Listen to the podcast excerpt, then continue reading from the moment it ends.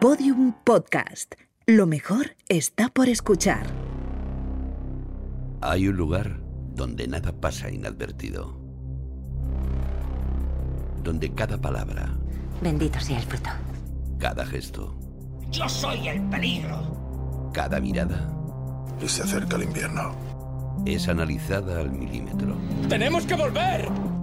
Ese lugar es secreto, Joder, joder, joder, joder, joder. Pero nosotros podemos acceder a él. La verdad está ahí fuera. Laboratorio de Investigación de Series. Con los agentes Aurea Ortiz, Miquel Labastida y David Brieva. En Podium Podcast. ¡Estábamos tomándonos un descanso!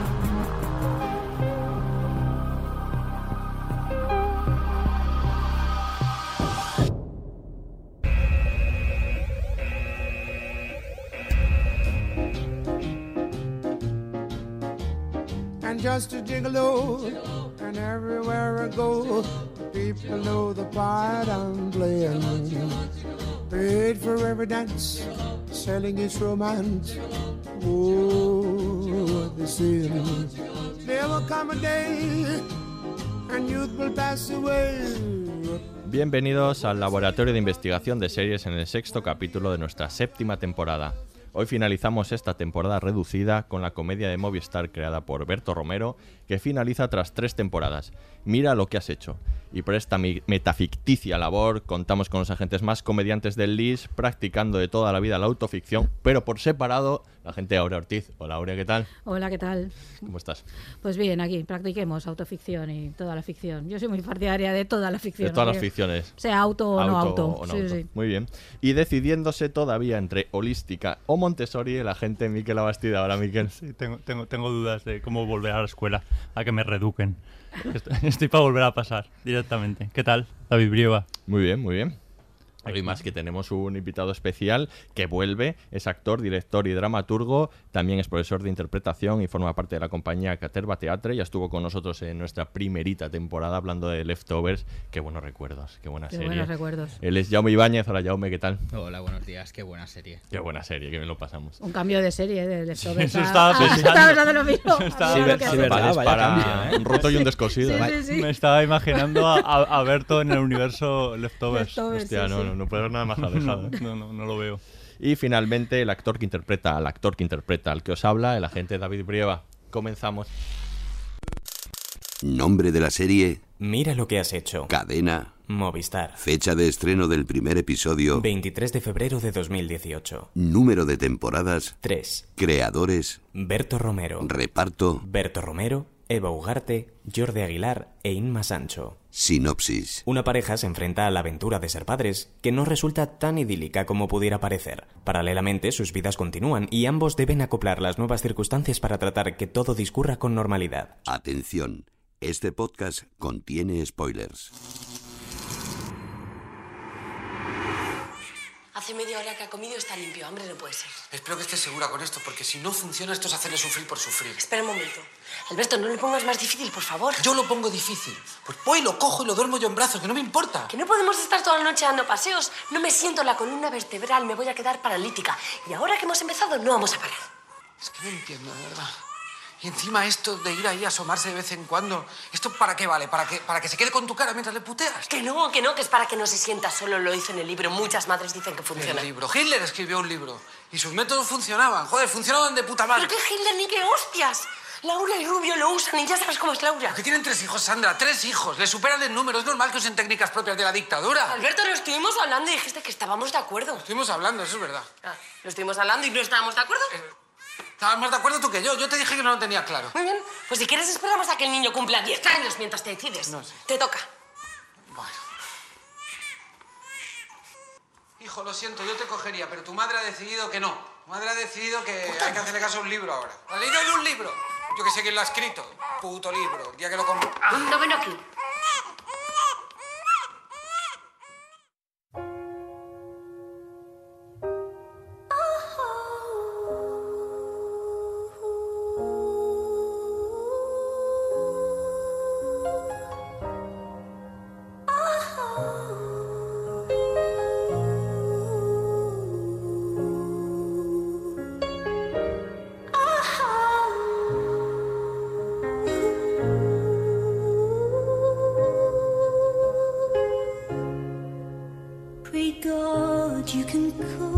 Hablar de Mira lo que has hecho, la serie de Berto Romero ¿no? en Movistar y es una serie que se asienta sobre varias patas de las que hablaremos eh, eh, largo y tendido, pero una de ellas es la, la famosa autoficción, ¿no? Tan de moda. Y, y esto es, un buen momento además para recordar otras series de este estilo, tanto nacionales que, que abundan últimamente, hay- ha habido varias, como referentes internacionales, ¿no? Es una buena oportunidad también para comentarlas un poco y cómo es este género, ¿no? O sea, tenemos desde las series españolas que hemos visto recientemente, El fin de la comedia, que es una serie que a mí me gusta mucho, ¿no? Mm. La protagonizada por, por Ignatius y guionizada por Miguel Esteban. Y luego eh, también tenemos show, por el ejemplo, último que ha sido- show ha sido una ha sido una sorpresa este, este año con Marianico eh, el corto. Y- Una muy una que es un poco el precedente en eh, esp- español es la de que fue de Jorge Sanz, ¿no? Una, Total. La Sí. serie de, de David Trueba. Y luego, por no hablar de las internacionales, ¿no? La- las referentes canónicos, series como Seinfeld, ¿no? Louis, tantas otras, ¿no? ¿Qué, qué creéis que aporta este género en estas series que hemos visto? Que, por cierto, otro, otro de los temas sería que en todas estas que hemos comentado, bueno, quizá en que fue de Jorge Sanz no, pero en el resto y en muchas otras, el protagonista también es un, es un cómico, curiosamente, ¿no? Es la vida de un, de un comediante. Es un cómico y hay cierto empeño ¿no? en como eh, destrozar tópicos o, o- o mostrar la parte dramática de la vida de- de- del cómico, como de desmitificar. Esto pasa sobre todo mucho con, con el último show, que uno se enfrenta a una serie con protagonizada por María Nicole Corto. Bien, bueno, primero se asusta. eh, Sí, porque así a priori así a priori como, como concepto y una vez se pasa el susto y entra, la verdad es que es una serie bastante, bastante sor- sorprendente porque huye del costumbrismo, que podría ser en un cajón en el que podría caer, y, y no es especialmente eh, una comedia aunque tenga cosas grotescas. Eh, es más bien un, un- un drama y, y en algunos momentos incluso muy dramática porque habla de- del drama de la tercera edad, que es un tema poco, poco cultivado en, en las series. Y creo que la intención un poco de, de mirar lo que os he hecho también es un poco eso, desmitificar el, el personaje de, de Berto y mostrar las, las otras caras. Creo que, que es recurrente en, en este tipo de, de- de series, ¿no? Ir más allá que el personaje cómico que nos hace gracia y que eh, aparentemente siempre tiene que estar contento y dispuesto a contarte un chiste, ¿no? Hombre, yo creo que si está bien hecha y si es inteligente y si el cómico está dispuesto a poner mucho de sí, está muy bien, claro, porque un riesgo de esto podría ser la autocomplacencia, incluso incluso aunque hable mal de sí mismo, ¿no? Que es una parte ahí de estar como tan expuesto, pero al mismo tiempo de gustarse mucho a sí mismo, ¿no? Pero creo, por ejemplo, en este caso no es así en la mayoría de las que hemos hablado, ¿no? A mí me gusta esa capacidad, ¿no? Para reírse de uno mismo, para jugar, ¿no? Con la, sobre todo con la expectativa que tenemos de, del personaje. Yo creo que lo hacen muchísimo es esto, ¿no? Decir, tú crees que yo soy así y ahora vamos a jugar un poco con esto. A ratos nos engañará y a ratos no, porque obviamente ese Berto que hemos visto en la serie pues tampoco es Berto Romero, ¿no? Berto Romero es otra persona, ¿no? Es real que no es así. Y yo creo que eso sí está bien hecho, permite hacer algo inteligente como es el caso y sobre todo también plantear temas que a lo mejor no es fácil que el cómico pueda desarrollar de otro modo. ¿No? Le permite también, yo creo que jugar otros, otros juegos. Aquí hemos visto a Alberto actor, que es verdad que lo hemos visto otras veces, pero aquí con mucha más profundidad. Ha hablado de temas que a lo mejor no son de los que te esperas, los, Ujú. que, los que le vemos en, su actua- en sus actuaciones. Y yo creo que eso, no sé, eh, supongo que es un desafío ¿no? para el propio cómico el hacer eso, el, eh, un desafío hasta cierto punto sobre seguro, pero también se expone, ¿no? Y a mí eso me gusta, si sale bien, que yo creo que en general todas las que hemos dicho han salido bien, yo no, no recuerdo así ninguna Sí, serie de este tipo ah, creo- no que haya has salido citado mal, ¿no? Master of None, que- Master, of None. que creo que se parece un- faltaría, Mucho a esta, pero sí. se parece un poco por cómo estira también Sí. eh, hasta cierto punto empieza siendo eso pues la vida del cómico pero es mucho más no habla de la integración de la, su- de la comunidad hindú de Claro. raza de un montón de otros de, de- de padres y de hijos Sí, de, de va cambiando de género, puede ser comedia romántica, que también pasa en la, Sí, en la de puede a ser, mí me puede recuerda ser en eso, drama. sí. Y eso no Sí, a, a mí a nivel codificación me parece bastante interesante. Yo, yo vengo de un universo más teatral, que vosotros sabéis, y la autoficción es una cosa que está bastante, sobre todo en los espectáculos de creación, es una cosa que está bastante eh, de compañías valencianas como el Pont Flotant o, o el último espectáculo de mi compañía, Lo Me Va, que nace de una vivencia personal, es decir, empiezo la función diciendo quién soy yo, de- cómo, dónde nací, cómo se llama mi madre, quiero decir, siempre hay una cosa, ¿no? de- de de- de una línea como muy finita de decir, esto, esto estoy contando es mío, es verdad, pero esto de, este, de momento doy un pasito y estoy en Ujú. otro sitio, ¿no? Y eso está muy bien. A mí la serie me ha parecido muy interesante y los referentes que habéis comentado creo que, que, que- que recolocan muy bien el, el- el código. Es decir, si nos vamos un poco a las, a las, a las, a las estatales, ¿no? A las españolas que hemos hablado de, de que fue de Jorge Sanz, que fue un poco la primera. Y creo que las tres, si no me equivoco, son las tres eh, producto Movistar, puede ser. No. O, El o- último show o es- el- es de Aragón el- Televisión. el último show es de Aragón Televisión. Televisión. Y el fin de la comedia es El de Paramount. Es de Paramount. Sí. Aunque, aunque, aunque sea la, la compró y la emitió Movistar. Y me parece muy, muy interesante. Y, y por lo que decíais de esta cosa, lo que decía ahora, esta cosa de ser actor, ¿no? Hay un, un momento en la, en la segunda temporada en que Sandra le dice, mira, todo esto ha empezado a ir mal cuando tú te has creído que eres actor. Hmm. Él le pregunta, ¿en qué momento empezó a ir mal? Sí. Y, ella le dijo, cuando dejaste de ser cómico Digo, para ser, para ser para actor. ser actor. Para ser actor, ¿no? Entonces, eh, a nivel familiar yo creo que, la, que está muy bien conseguida también. Y, y una cosa que es muy chula, que, que es lo que os comentaba un poco antes of the record, está el tema eh, em- empatizar, ¿no? Esta cosa de, de cómo empatizas con una serie de cosas y con otras, ¿no? Yo que tengo un nano de dos años y cinco meses y que me acabo de pasar cuatro meses encerrado con él en casa. Eh, la verdad es que ahora que la he revisado, la ves desde otro punto de vista, ¿eh? y, tiene un, y tiene un punto de vista bastante caníbal y bastante fresco, que yo creo que es muy guay. Sí. Me, me parecen ingeniosísimos los guiones en muchos momentos, me parecen muy lúcidos.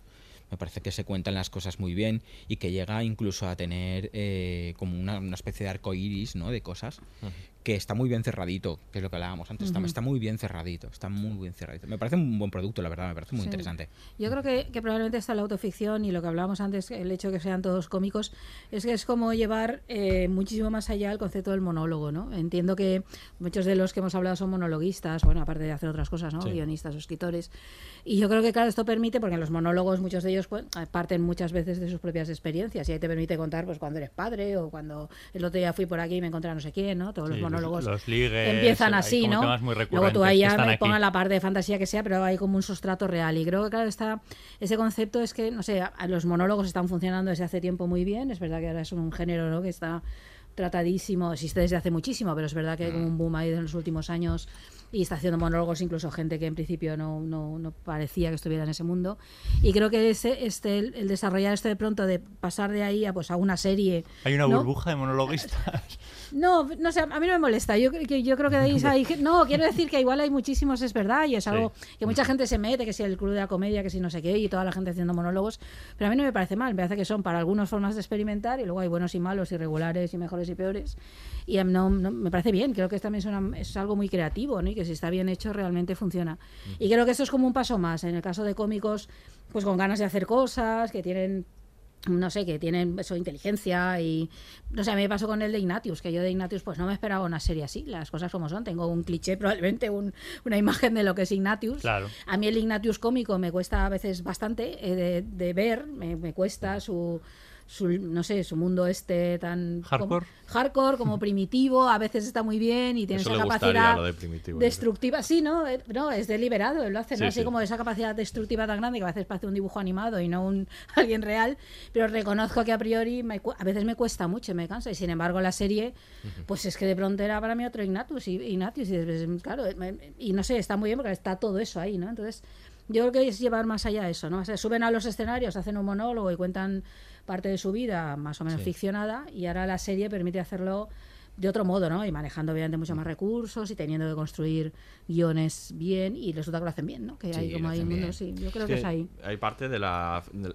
como si los analizas como monologuistas primero, hay parte de la filosofía de su humor, digamos, Claro. en luego se ve en la serie, ¿no? El caso más claro el- es, por ejemplo, Seinfeld, ¿no? Seinfeld que hacía monólogos sobre las pequeñas cosas, ¿no? Eso Él es. extraía mucho sobre, sobre sacar de quicio cosas muy pequeñas y construir de ellas un mundo, ¿no? Y eso, Ujú. eso es a lo que se dedicaba en cada capítulo de la serie, ¿no? Es un poco eh, esta idea, y si, si ves los monólogos de Berto o los de Ignatius, eso, podrás ver también cosas, ¿no? De que luego aparecen en la, en la serie, su forma de, de- de pensar la vida, ¿no? También, yo creo. Hay- Hay una cosa muy chula que, que es la normalización del actor persona. Es decir, eh, hay una imagen, sobre todo del espectador eh, medio, digamos, ¿no? Que de repente mm, recoloca al actor en una posición que, no, que, que es falsa. Es decir, los actores Además, yo hago mucho hincapié en eso, ¿no? En, en- en mi asignatura, en interpretación, que yo doy de primero arte dramático, que mucha gente entra con, digamos, con unas expectativas o con una imagen de nuestro trabajo que está absolutamente distorsionada eh, por las series de televisión, por la fama, etcétera, etcétera, etcétera, ¿no? Entonces hago muchísimo hincapié siempre en esa normalización del actor y yo creo que estas, este tipo de series ayudan muchísimo a que veamos al actor, o sea, un actor se cabrea, un actor pasa un mal rato, un actor tiene un hijo y tiene los mismos problemas que cualquier otra persona del mundo y tiene el mismo derecho a cagarse en la hostia que, que, cualquier otra persona del mundo. Ya no Entonces, ser gracioso todo el rato. ¿no? Claro, ¿no? Eh, Julián López cuenta una anécdota eh, eh, que dice que un día, cuando empezó con lo de la hora chanante y empezó a triunfar y tal, lo paran un día y, y dicen, eh, eh, cuenta- cuéntame un chiste, tal, ¿te puedes hacer una foto conmigo? Cuéntame un chiste. Y dice, oye, mira, perdona, que es que voy. No, no, mira, cuéntame un chiste y tal, no sé qué. Y dice, oye, ¿tú a qué te dedicas? Dice, yo soy panadero. Digo, pues venga, hazme un pan. Venga, hazme un pan. O sea, que es que tenem- tenemos que estar siempre disponibles, ¿no? Y yo no, yo no tengo demasiada demasiado trabajo a nivel humorístico, es decir, trabajo otro tipo de, de códigos, ¿no? Pero tiene que ser pesadísimo, pesadísimo, el tener que estar siempre eh, en, ese, en ese tono y siempre disponible para todo el mundo, ¿no? Eh, y, y- y yo creo que humaniza mogollón el- Sí. lo que es el actor, un actor que, que, que mea y va a comprar al Mercadona y que le duele la cabeza como a todo el mundo y que luego tiene su vida privada y que a veces cuesta mucho entrar en esos territorios, cuesta mucho hacer nuestro trabajo. Yo creo que aquí, aquí aparte hay una pretensión por parte de, de Berto de eso, de desmitificar eso y de, des- eh, de, constru- de construir el personaje propio que él se había creado en televisión, que es una persona eh, aparentemente, según eh, habíamos recibido eh, hasta ahora, pues siempre amable, un, un buen chico, divertido. Y entonces, mm, claro, supongo que tú eh, lanzas esa proyección y la gente siempre te, te recibe así, pero obviamente tú puedes tener un mal día, tú puedes estar discutiendo con tu pareja, eh, bueno, hay miles de circunstancias que, que pueden variar y que la gente no tenemos en cuenta. Y sobre todo en las primeras temporadas, no sé si recordaréis, hay un momento en que se está muriendo su padre y en el Mm. hospital la gente se está peleando porque le hagas una, eh, porque se haga una foto con su niño y, y- y le está recriminando que sea, Mm. en la tele pareces más gracioso, que eso es, es una frase que los cómicos eh, escuchan constantemente, ¿no? Eh, y él lo que quería eh, eh, reflexionar es sobre eso, en, cómo no nos damos cuenta que es un personaje sim- simplemente y que no puede mantenerlo las 24 horas del día. Y yo creo que, vamos, toda la primera temporada y sucesivamente juega con, con- con esa idea y tiene esa, esa labor. Y ver también como el trabajo que hay detrás. Es decir, que hacer un chiste o hacer un monólogo o hacer eso ahí hay muchísimo trabajo. Que no se trata solo de que Berto sea más ingenioso que algunos, que lo es. Es decir, que obviamente parte de un cierto ingenio natural o de una capacidad de, de réplica que a lo mejor otras Es personas decir, no que si tienen. nosotros tuviésemos guionistas seríamos más graciosos. Es ¿no? muy probable, yo no tengo la menor duda de eso. Así en mi A caso. va a haber que en mi caso. No, pero es verdad, ¿no? Y entonces hay, hay como eso de, pues eso, esa necesidad un poco de, Mm. de también de explicar que esto, que puede que seas divertido de natural, pero esto no significa que no haya trabajo cada vez que sale Claro. en una actuación de televisión en cualquier otro, ¿no? Y esto se vea, no solo ya porque la vida personal sea como la de cualquiera de nosotros y tenga sus alegrías y sus tristezas, sino porque además tiene que con- eh, hacerlo, ¿no? Yo creo que está muy bien esa desmitificación, ¿no? Yo creo que ahí como en el origen de todos ellos tal vez está un poco Woody Allen, ¿no? Esa mezcla... Sí, seguro, en este caso por lo menos. Sí, ¿no? De la, ya no solo por el tipo de humor que hagan, sino esa mezcla que decía antes Jaume, ¿no? Del personaje y el actor, que aunque él no ha hecho exactamente esto en sus películas, pero es verdad que todo el mundo tenía la sensación cuando ve las películas de Woody Allen, sobre todo las de los 70, 80 Ujú. o así, eso que es él Sí, siempre, claro. es, imi- es imi- es él, ¿no? Así.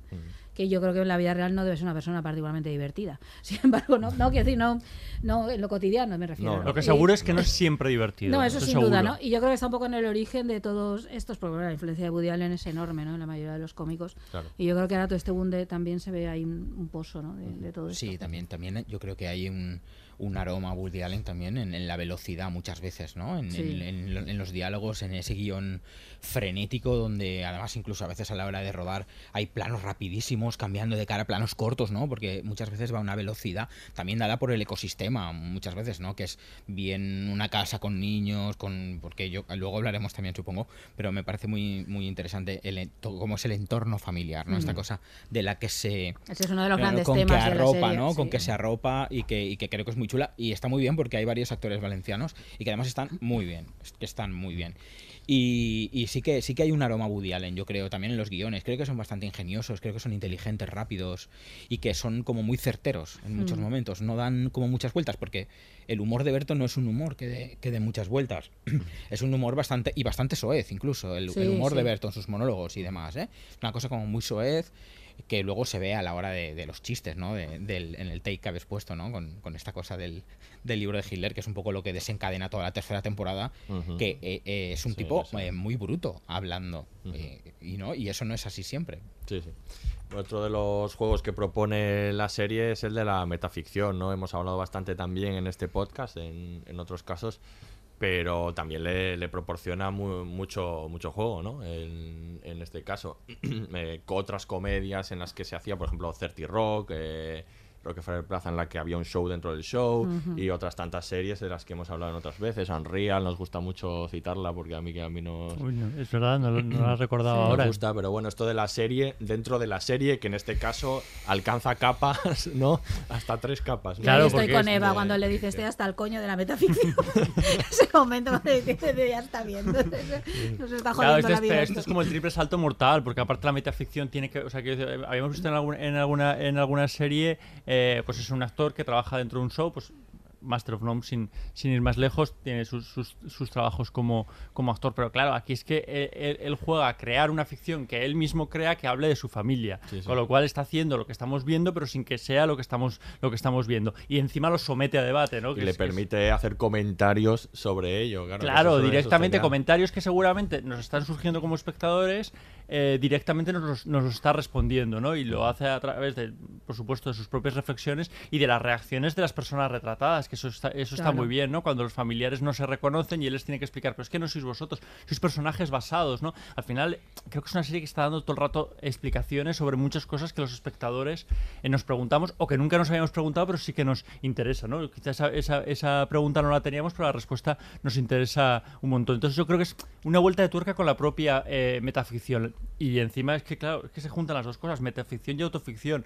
Y casan muy bien. Sí. Que, me, pa- que me parece que podía ser un juego peligroso. Sí, en sí. algún momento eh, derrapase. Y, y luego hablaremos de la propia evolución de la serie, porque yo Mm. creo que, aparte, cada vez casa mejor. O sea, creo que la serie va creciendo todo el Sí. rato y que precisamente eh, esa- esa- esa- esos nuevos riesgos le hacen, le hacen muy bien. Ya lo hablamos. Eh, bueno, en estos episodios especiales que hicimos durante el confinamiento, que los podéis ver en el YouTube de, de Podium, eh, con Vamos Juan, Sí. lo hablamos con Diego San José a propósito de la evolución de Vamos Juan con, con relación con Bota Juan. Mm. Eh, creo que Vamos Juan es infinitamente me- mejor y él nos reconocía que habían encontrado el tono. Y para encontrar el tono hicieron, eh, arriesgaron eh, y, enco- y- y lo encontraron. Y creo que Berto lo hizo. En la segunda temporada Mm. empezó a cambiar eh, eh, el tono. A mí la segunda me, me desconcertó un poco y creo que la tercera lo ha encontrado y es soberbia. Pues vamos a escuchar un corte y vamos a hablar precisamente de eso en unos momentos. Bueno, ¿qué? ¿Qué os parece? Falta mucho trabajo, hay que tocar el sonido, el color y tal. pero- Yo no me parezco a esa señora, ¿eh? Claro, mamá, porque no eres tú, por eso no le hemos puesto tu nombre, es un personaje. Un personaje que es tu madre. Creo que mis amigas deducirán que soy yo. A ver, ese personaje es mi madre, pero no eres exactamente tú, es una versión de ti, la versión que más le conviene a la serie. ¿Por qué le conviene a la serie que tenga esa voz de pito? Si es una versión de mí, mejórame por lo menos, ¿no? Tranquila, Ángela. Yo tampoco soy tan mayor. Y Pepe no la tiene tan pequeña, por cierto. A ver, no lo estáis entendiendo, o sea, esos personajes no sois vosotros. Están basados en vosotros, sí, pero no son vosotros, es una ficción. ¿Así es como tú los ves? No, no quiero decir eso. Menos mal. Me molestaría que me vieras como un puto gorrón. Bueno, Tete, me pediste dinero para un coche el día del bautizo de mi hijo. Vale, técnicamente es verdad, pero enseñado así sin matices. ¿Qué matices? Pues, por ejemplo, que te lo devolví. Después de un año y medio, ¿qué querías? ¿Que lo pusieran los créditos? Después de un año y medio, el hermano le devolvió el dinero porque no era un puto gorrón. Y esa lengua, niños. Oye, pues yo no sé si quiero que cosas que me han pasado a mí estén en una serie. No, ni yo tampoco. Es mi vida privada y no quiero que sea de dominio público. Además, papá no era tan estirado. Les has pedido tu opinión y te la están dando. ¿Cómo podéis ser tan egocéntricos para pensar que estoy hablando de vosotros cuando solo estoy hablando de mí?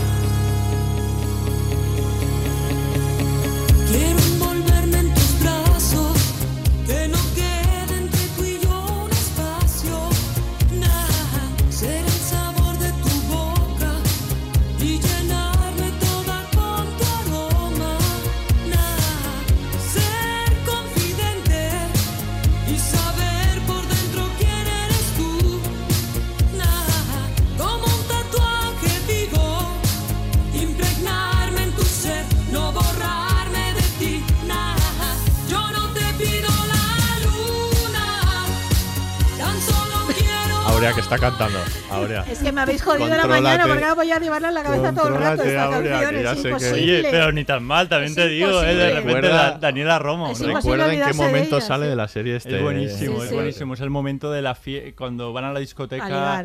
a ligar y son todas personas mayores. Sí. Voy- a ser voy a ser políticamente correcto porque no- iba a decir y voy a decir viejos que, que me encanta esa frase cuando le dice el amigo no se pueden decir viejos y entonces eh, Berto que ya empieza a jugar con la corrección política dice ¿y cómo decimos? ¿personas próximas a la muerte o o- Prematuramente prematuramente y ahí empieza a jugar y me, me- me gusta Sí, mucho esa, toda- momentazo. Un toda- momentazo. todo, todo ese argumento que hay en la Sí, segunda sí. temporada con la relación entre el joven y la señora mayor. Sí, sí. Sí, eh, pues eh, estaba hablando Miquel precisamente antes de la evolución de la serie y de eso vamos a hablar ahora. Es una serie que, por lo que dice Berto y los, los guionistas, es una serie que en realidad sí que está pensada para tres actos, para tres Se temporadas y para tres momentos, digamos, vitales diferentes, ¿no? De evolución de, sobre todo de la pareja y de su madurez.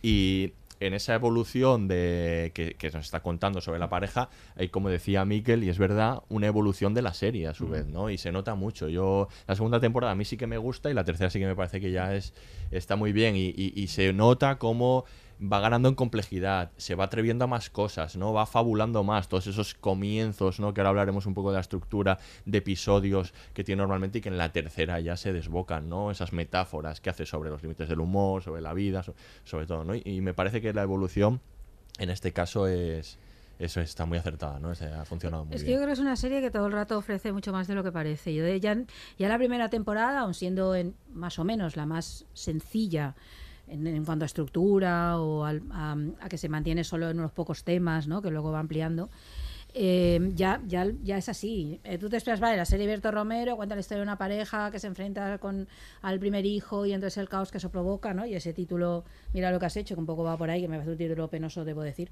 No nos gusta parte, nada no nos gusta nada el título de la serie, no me parece que no. Cuesta- que no- es que no refleja nada de lo, lo que es la serie, ¿no? Yo creo. Pero bueno. Eh, No, puede- no se puede ser brillante en todo. no, en todo. Yo creo que el título, título no, no. no, no, es como mucho, ¿no? Pero ahí ya era mucho más de lo que, de lo que esperabas. Vale, una serie de Berto Romero que habla de sí mismo sin ser, sin, sin ser él, pero sí, y la pareja, vale, ya supera, yo creo, por ejemplo, el costumbrismo que puedes suponer que la serie tendrá, de contar un poco pues, las dificultades cotidianas, ¿no? De cualquier pareja que está en esas condiciones. Y yo creo que ahí ya apunta muchas cosas. Y luego en la segunda y la tercera va adelante. A mí la segunda me gusta mucho por lo arriesgada. Precisamente por el desconcierto este que decía Ujú. Miquel. Sí, sí. Pues es así muy desconcertante, tiene muchos cambios de tono. Eh, pero no creo que se, no, yo creo que te das cuenta que no es porque no sepa qué contar, que yo creo que todo el rato sabe lo que quiere contar. Yo creo que es por eso, porque va arriesgando, porque además manifiesta el propio desconcierto de ellos, ¿no? Porque esa segunda temporada es cuando la pareja está, está discutiendo, Eso cuando no sabes qué va a pasar. yo creo que lo refleja muy bien entre esos cambios de tono. Él se siente muy inseguro, a pesar de que esté haciendo la serie sobre él. Yo creo que él se siente muy inseguro, ¿no? El personaje respecto a sí mismo y en está en ese proceso de madurez en el cual esto de madurar pues, pues muy mal y muy feo y no apetece nada, pero no es que más remedio, todas las contradicciones estallan. Y yo creo que la forma de esa segunda temporada, a veces, y me gusta mucho que sea tan arriesgada. Yo agradezco mucho las series que no se acomodan. Esta podría haberlo hecho, ¿eh? Es Berto Romero, ya lo tiene todo vendido, ¿eh? Y No, al final y- no y necesita y él. el- y en el tono de la Romero primera, contando sí. esto, podría haber Sí, seguido sí. haciendo temporadas así, oye, y no pasaba nada, ya está vendida. Y sin embargo, no. Sin embargo, arriesga mucho narrativamente, la escritura es compleja, eh, la, la estructura. Y luego notas lo que decía David, que, que, que es, que yo creo que está pensada completa esa serie. O sea, no está improvisada la tercera temporada por aquí, porque todo va casando.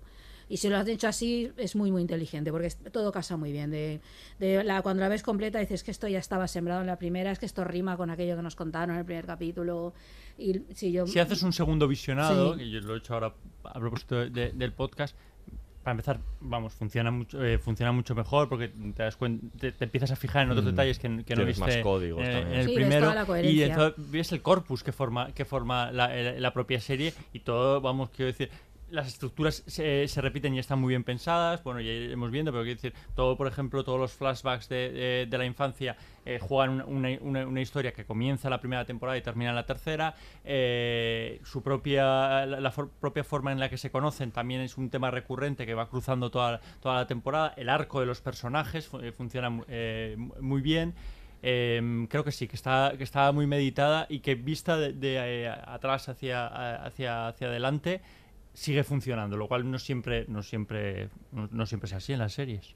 Yo, yo estoy de acuerdo con Miquel y con lo que estáis diciendo, básicamente. Es una eh, el, el personaje tiene mucha mucha improvisación en todo lo que va haciendo durante su, proce- su, su camino durante la serie. Es decir, cuando tienes un hijo improvisas, cuando improvisas con un montón de cosas. Pero la serie está eh, calculada al milímetro y Mm. eso, que decir, eso se nota. La gente que estamos acostumbrados a ver productos audiovisuales de ese tipo, eres capaz de leer eso rápidamente cuando la ves completa.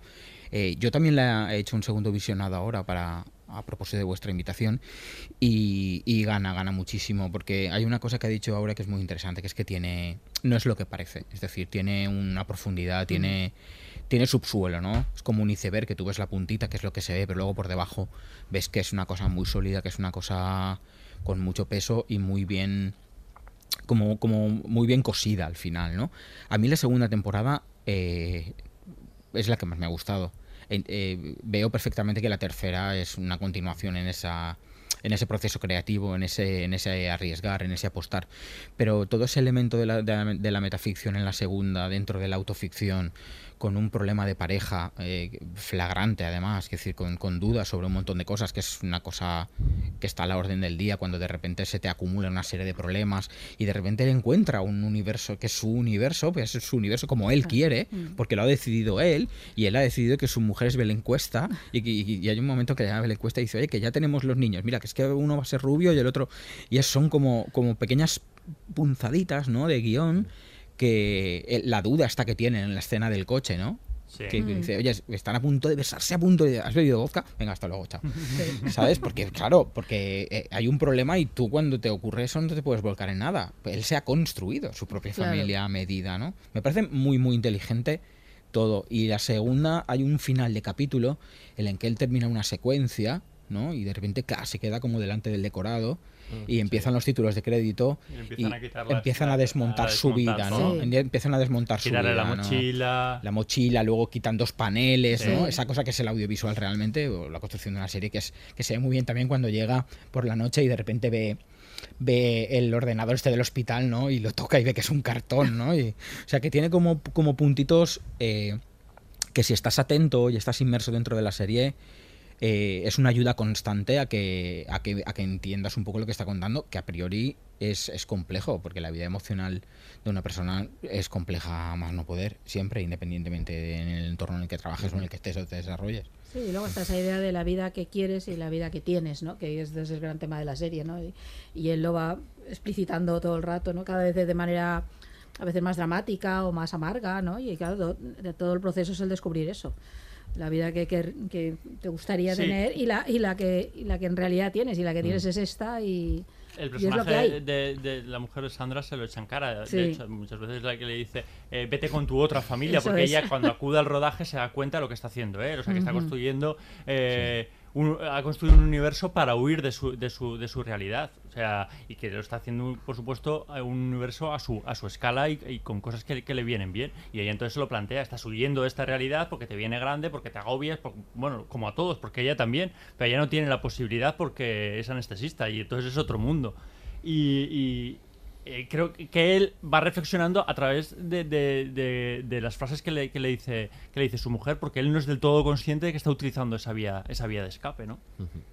Sí, además todo con un. eh, Sobre todo en esa segunda temporada, que probablemente es parte de lo que te desconcertaba a ti, con un cambio de tono. Que, Total. te está, de- que esto es muy importante, el tono. Se vuelve mucho más dramática, es una Sí. dramedia. más grave, Al final es una grave, dramedia, ¿no? pero, se va, pero dra- más dramática cada vez. Se va oscureciendo poco a poco, yo creo. La ¿eh? primera temporada es más ligera, estas más graves, como va añadiendo notas de gravedad cada vez más y ahí en la segunda... Sí, además tal vez la primera es un poco lo que comentabas tú, Aurea, es un poco lo que esperas de Berto, ¿no? Es decir, Total. Sí. Y la segunda, eh, mm, entras en un, en un código, en una oscuridad, en una cosa también que, que, que, que empatizas con ella, pero desde otro punto de vista muchísimo más oscuro a nivel emocional. Es decir, hostia. Claro, pero lo hace como sin previo aviso, entonces no es lo que esperas como, como espectador, que ya te digo que a mí me pasó entre la transición entre Vota Juan y Vamos Juan, también me me, me parece que, que al principio no es, lo que, no es lo que te esperas, pero luego funciona bien. De todos modos, yo creo que la segunda, que está muy bien, y vista una, una segunda vez, todavía está, todavía está mejor, yo creo que van probando muchas cosas que cuando le pillan eh, eh, el tono to- completamente es en la tercera. A mí me parece que la tercera funciona como un tiro desde el principio. O sea, eh, está muy bien construida, mezcla muy bien en la parte dramática con, con- con- con el humor, no dejas de, de reírte, que al final eso es, eso es importante, que hay veces que la come- las comedias se olvidan de que son comedias y yo creo que esta no, no lo olvida. Y No. eso y eso está, y eso está muy bien, ¿no? Que a veces se- cuando se impone la solemnidad se te olvida que tu pretensión al principio era que hacernos reír, que es un ejercicio súper sano. Y yo creo que esta, que esta no lo olvida. Yo creo que lo interesante es que la, segunda, con muchos aciertos, también es un banco de pruebas, donde van probando eh, eh, muchas cosas que, que van saliendo bien y que desde luego en, en la tercera bueno, sale súper reforzada. Sí, además, yo creo el, es verdad que el sentido del humor no lo pierde nunca, siempre sigue siendo una comedia, además se mueve mucho en las claves del humor, yo creo que, que él tra- ha trabajado siempre, ¿no? O sea, está el, por supuesto, el humor relacional es como la base fundacional de, del- de la serie, ¿no? Todo lo que sucede entre las, las relaciones de pareja es lo que más se utiliza, pero bueno, entre hermanos, La familia, el La hermano- familia, la el hermano familia, la gorrón, la familia. pero luego está ese punto de escatología que tiene siempre Sí. Berto, que aparece un montón de veces en la serie. Sí, lo que tú este decías del punto soez. Caso es, Sí. y, y escatológico y de, ¿sabes? Y de mierda y de vómitos y Sí, de sí. De y luego mucho, sí. y de eso hay bastante, ¿no? Y luego y luego también está este punto de patetismo que es tan divertido y juega tan bien con el personaje al que le pasan unas putadas tremendas, ¿no? Y que y que siempre bueno, como que hay, hay humor en eso, por supuesto, Mm. detrás Sí, de todo- es un personaje de todas las desgracias que le suceden. Es un ¿no? personaje de cagarla siempre, que es una cosa que se echan en cara, ¿no? Que, que dices, es que yo la cago siempre. Eh, una vez que la cagues tú, ¿no? Mm. Sí, sí, sí. Al final, ¿no? Y otra cosa que, que hemos hablado, pero que podemos ahondar, es el en, a nivel estructural. Eh, y juega cada vez más, ¿no? Estos comienzos a mí me parecen fabulosos. Estos comienzos, sobre todo la segunda temporada, el de la guerra, el La de la, tercera. La tercera. La tercera, perdón. Bueno, Los la sueños. segunda. En la así, segunda ya hay, ¿eh? Sí, sí, sí, ya hay, sí, pero sí. en esta tercera, el de. Como has este- dicho lo de la guerra, este por eso me el- refería. El, primero, el de la guerra. Sí. El segundo es el que aparece en la prehistoria, que es, Sí. que es tremendo. sobre- está hablando sobre los límites del humor en, en bueno, sketch, es que en la que, es, tercera es- que es sensacional, ¿no? Y, y cómo va jugando con eso y a la vez cómo, cómo juega también con los flashbacks, ¿no? O sea, cómo va construyendo esa relación entre de, la, de pareja y, y de relación de, de las dos, de, la- de los dos miembros de la pareja con sus familias, con sus padres sobre todo, a través de los flashbacks que, va- que van apareciendo en cada temporada, que va construyendo no solo una imagen de ellos desde niños, sino un vínculo de ellos, en- entre ellos desde niños, que eso parece que está interesado como en, en reforzarlo, en decir que bueno que existen ciertas vinculaciones ya desde el inicio. Sí, ¿no? En el capítulo del circo, donde ellos Claro, están donde en el mismo sitio se cruzan, capítulo. ¿no? A mí la tercera temporada, eh, lo que comentaba Javi, que el de repente... A mí me parece genial, genial, ¿eh? Que toda esta cosa que tú comentabas ahora, David, es decir, que, que te plantee el, el puzzle, el árbol genealógico, te lo plantee en la tercera. Es decir, que te plantee todo eso porque, eh, digamos que dice, bueno, voy a terminar con estos últimos seis capítulos, pero te voy a arrastrar a los 12 que he hecho antes, ¿no? Y de repente es como que en la tercera mm, coges los otros, y- pero que porque hace referencia constantemente a eso, ¿no? Y a mí, salvando las distancias, ¿eh? Salvando las distancias. A ver, a ver. Los arranques, no, los arranques del principio me llevaron a Leftovers. Esta cosa que ocurre en Leftovers Toma al ya. El de, principio. la, el de la prehistoria, Lo, ¿no? lo- Claro. lo que creíamos que no iba a pasar. Toma Sí, ya. sí, sí. No, hombre, pero tiene la relación de que yo he venido. Claro, por eso, por eso, sí, en sí. estos dos capítulos. Entonces, ¿Cómo sois los actores? eh? Es Con, tal de hablar de vosotros mismos, ¿cómo o sea, sois capaces de establecer comparaciones donde no las hay? bueno, ya sabéis, Berto se monta una por eso, por eso, sí, sí, lo del egocentrismo lo No, pero está, ahí. está, está muy chulo porque eh, el- a mí el plantear las relaciones familiares, eh, plantearlo como una guerra, me parece súper guay. Me parece súper guay. Y luego me parece la intergenera, intergeneracionalidad que plantea ahí, ¿no? De cuando ellos eran niños, de cuando sus padres eran jóvenes, luego de cuando la escena de Teresa Raval, no sé si la recordáis, Buenísima. que de repente Sí. eh, da la sensación de que son ellos cuando sus hijos son mayores. Claro, Sí. Y- eh, todo el rato estás pensando eso. Claro, y ves a Teresa Raval y ves a los niños mayores, y luego ves que es eh, un chino, una negra y un rubio que es cura, y de repente hace el plano, da, una, da un pequeño tumbito y ves todo el follón allí. O sea, es, es como una forma muy emocional, muy bonita, porque porque es porque a mí a mí me resultó, a mí hay momentos en la tercera temporada que me resultan muy emotivos, Sí, emotivos de, de emoción, ¿eh? de, de cercanos a la lágrima, ¿no? Y que luego es capaz de reventar eso con un simple mm, tiro de cámara diferente y de repente generando el follón de la familia real que tiene que su hijo se ha meado. Continuamos con la escatología. Sí. Sí, sí, sí. Continuamos con la escatología, ¿no? Pero sí, eh, evidentemente hay un, hay una, hay una línea que cada vez es más, es más fuerte, es más y los guiones también en la tercera, con cómo construye, ¿no? Y lo que decía ahora, el capítulo del circo me parece, A mí me parece soberbio me parece fantástico. Que me parece me ha dado cuando ha dicho el follón de la familia real. sí, sí. Digo, El follón de la ¿de familia. qué- Esa de qué- de qué- de qué va a hablar Es ahora? meta, es meta. Del hijo de Corina, ¿lo habéis visto? Lo hemos visto, sí. Hemos visto No hay más comentarios que... Vale. Que si No, pero no lo ha visto, os, que lo os voy a recordar, cambiando de tema. eh, No hay más, no hay más- que- no hay más preguntas, que hay un juego, incluso en la segunda temporada, juegan con el futuro. Como has dicho lo de Teresa, Re- eh, Teresa Raval, Real, iba a decir. Raval. ya no puedes salir, no no puedo, sales de ahí. Ahora ya va a salir todo, Bárbara Rey. No, que juega con el futuro, eh, juega con el futuro y hace que sale Luis Tosar como si fuese el hijo Sí. Sí. en, el, en el futuro y él está en una residencia y hay una escena también en que el hijo está en la cárcel que es Alex Muner con, en, un, en un comienzo Y- y Ana con, Castillo. con Ana Castillo que es un Sí, comienzo es eh, eh, estupendo o sea, que allí ella también experimenta un poco con, con eso. Y mm, no lo que quería decir con todos los flashbacks del pasado es que también es una, una evolución. En la primera temporada aparece un pequeño flashback que es una, una comida familiar de la familia de, de Berto que el padre que se ve ser tan peculiar que, Vamos, hoy en día no aguantaría absolutamente nada porque es completamente políticamente incorrecto, aunque la educación antes era así, que les da a probar un poquito de vino y se ponen a ver una, una peli de terror que se cagan todos encima y es un pequeño flashback eh, al principio, es como uno de estos. En la segunda va más allá y cuenta las dos historias en paralelo, mientras que uno está en una boda también emborrachándose, que es, que es Berto, cuenta la historia de, de- de Sandra de pequeña, toda la historia del hámster, pero son Sí. historias como en paralelo, y ya en la tercera las historias se cruzan, que es la historia del circo. Y, y creo que esto tiene mucho que ver, todo este re- eh, recurso de volver a la infancia, sobre el peso de la inf- eh, que la infancia tiene en nuestra, en nuestra vida, ¿no? Como muchas de las decisiones vienen marcadas por cosas que nos ocurrieron, ¿no? Y, y- y bueno, eh, eh, la importancia de la familia no solo en el día a día, sino en lo que fue en un, en un, en un pasado. Creo que todo eso, ¿no? El pozo que nos, nos va dejando la educación, la forma de vida, los hábitos que nos eh, transmitieron nuestros, nuestros padres, eh, está muy bien reflejado en, en la serie.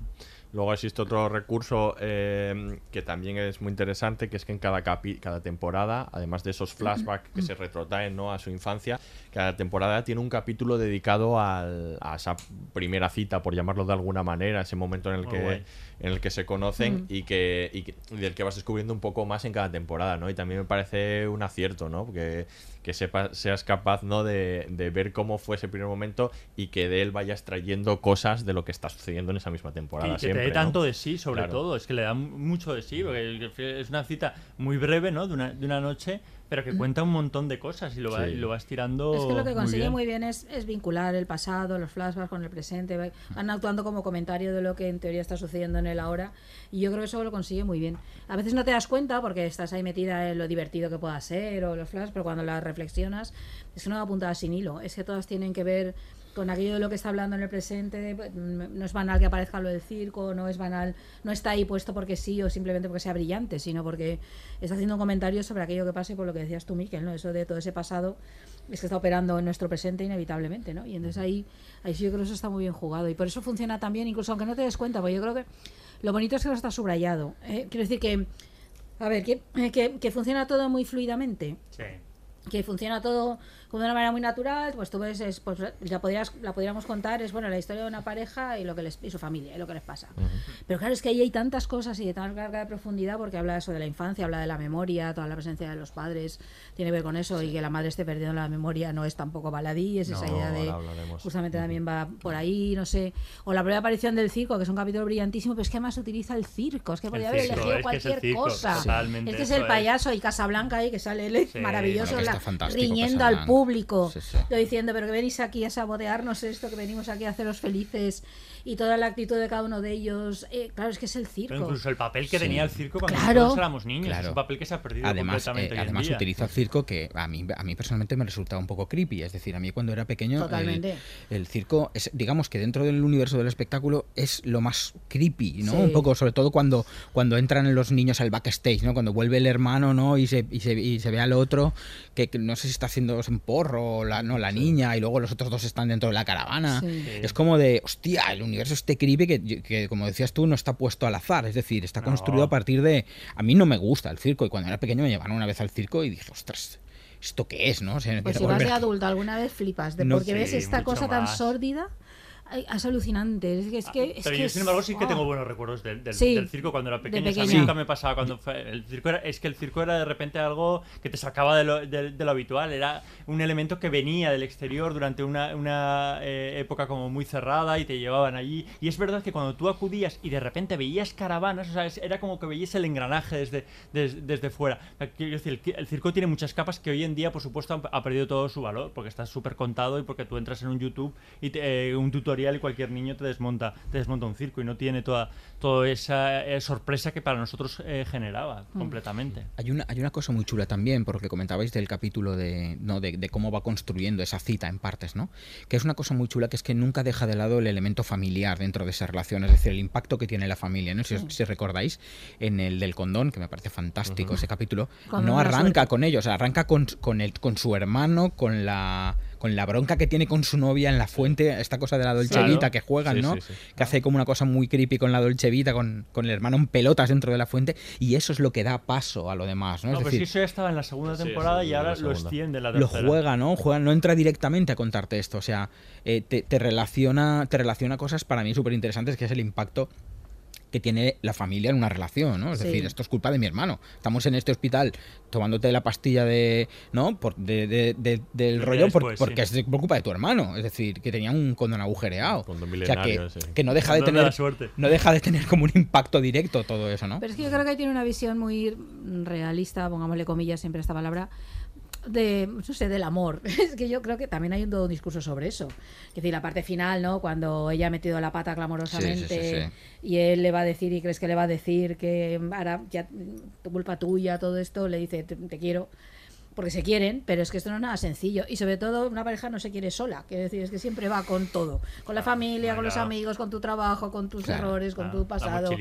Y yo creo que esto está muy bien contado, pero también insisto de manera sin subrayar, que es lo que a mí me gustaba mucho de la serie, que no, no va ahí como diciendo, atenta a esto, que aquí va algo relevante acerca de las relaciones humanas. No, yo creo que tiene una condición muy cotidiana, siendo que tampoco lo es, que es decir, no todo el mundo es cómico, ni se puede hacer una serie a su gusto contando su vida, ni todo ese tipo de cosas, ¿no? Y eso me gusta porque yo creo que justo el contar la historia así, lo que tú decías, ¿no? Que la familia interfiere todo el rato. Todo el La realidad interfiere todo el rato. Es que, que si tú puedes te, amar mal mucho a alguien y sí, está el ideal del amor romántico de tú y yo y el mundo, no, no, perdona, es que es va todo juntos. Aquí esto no acaba de funcionar así. No, porque Y- más que nada porque ahorita te, te tienes que ir enfrentando a Claro, nuevos tienes escenarios. que gestionarlo Eh, todo. como la reforma en casa, Claro. eso al final pues mm, genera discusiones. Es- escenarios como Claro. los niños, desde luego, que generan discusiones. Tu madre que No te lo lleves no a tu terreno. Miquel. Claro. No lo lleves a tu terreno. No, tomar decisiones que no quieres tomar. Y que sé, cuando empieza la tercera temporada y los ves ahí, es como se han convertido en un cliché, ¿no? Son la familia con niños en el adosado, en la casa con jardín, dos pisos, tal, en, la, en el.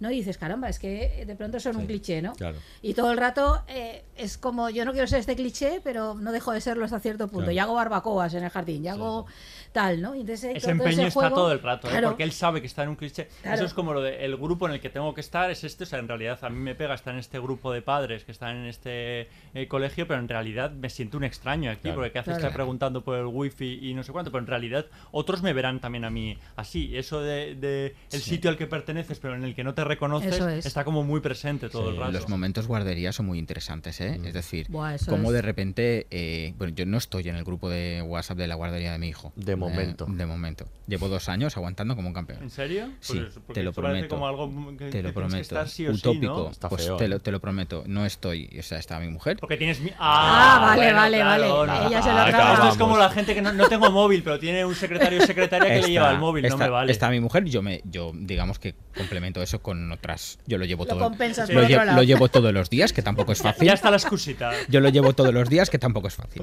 Pero sí que eh, eh, un poco el, el cómo una rara avis, como es un personaje como, como Berto, ¿no? Como Alberto o Berto, dependiendo de quién Sí. le llame, que eso también es muy Sí, interesante. incluso el Sandra hay un momento que le dice Berto, porque Sí. ella siempre le llama Alberto, Alberto. y cuando está jugando con eso le Sí. dice no sé qué, Berto. Berto en la segunda, ¿verdad? Sí. Cuando está con, con la meta.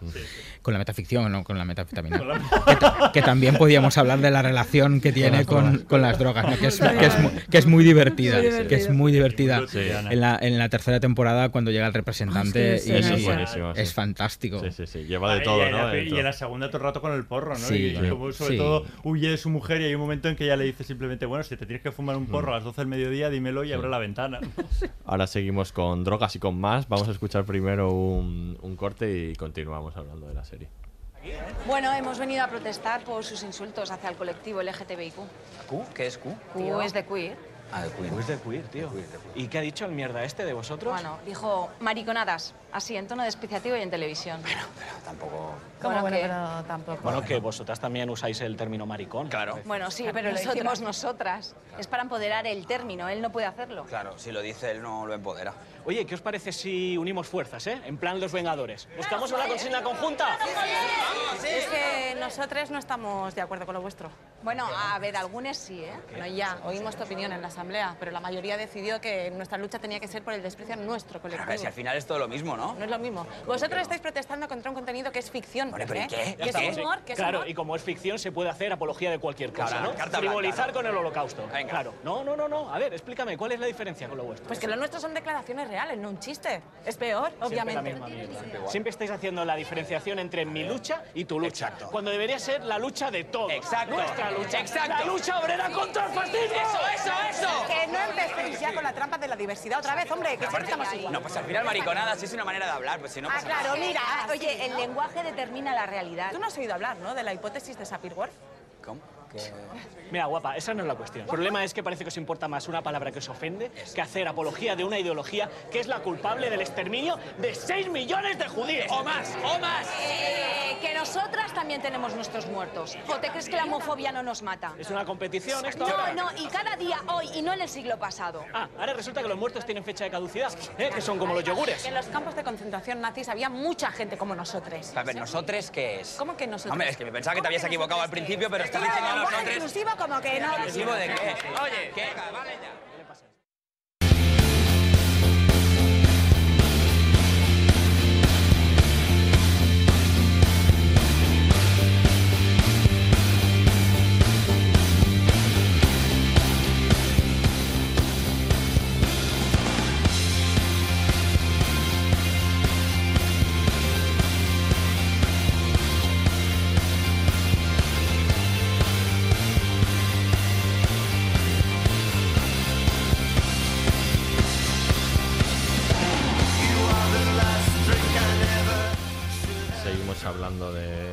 Serie de Mira lo que has hecho.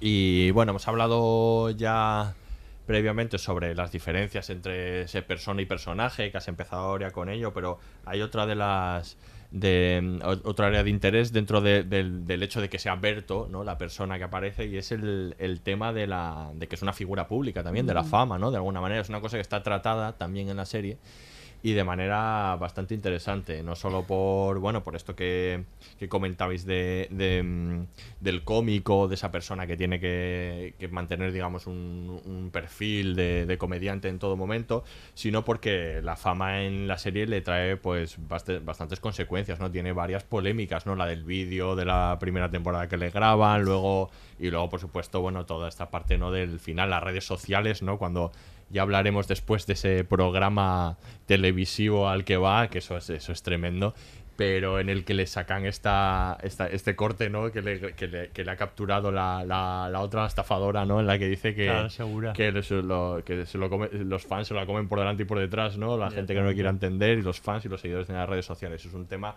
complicado también, ¿no? El tema de las redes sociales en este momento, de los seguidores, ¿no? De las fotos que te hagan comprometidas, de las citas que te saquen de De contexto. contexto.